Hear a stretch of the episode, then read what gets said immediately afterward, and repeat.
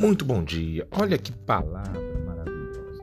Então te deleitarás no Senhor e te farei cavalgar sobre as alturas da terra e te sustentarei com a herança de teu pai Jacó, porque a boca do Senhor o disse. Isaías 58, versículo 14.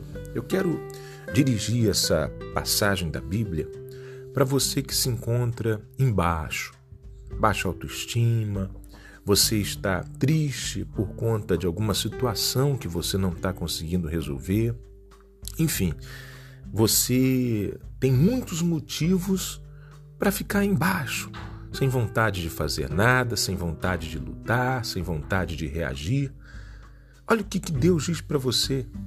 Então te deleitarás no Senhor e te farei cavalgar sobre as alturas da terra. Quer dizer, se você se apegar com Deus, com a palavra de Deus, com a fé que você tem aí dentro de você e canalizar essa fé em Deus, Ele vai fazer você se deleitar nele. O que é se deleitar? Se alegrar, se satisfazer com a presença dele. Você sabia que Deus está pertinho aí de você? O Senhor Jesus está pertinho aí de você. Ele diz para você: invoca-me e responder-te-ei.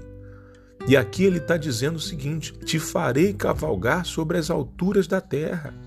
Quer dizer, se você está embaixo, ele vai te levantar, ele vai te erguer. Se você está desanimado, mas você se apegar com ele, ele vai fortalecer você e a sua fé. Pode ter certeza disso. Experimente.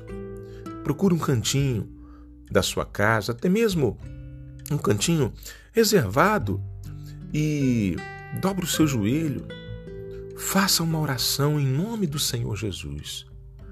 Diga, Deus, em nome do Senhor Jesus, me ajuda. Eu preciso do Senhor nesse momento.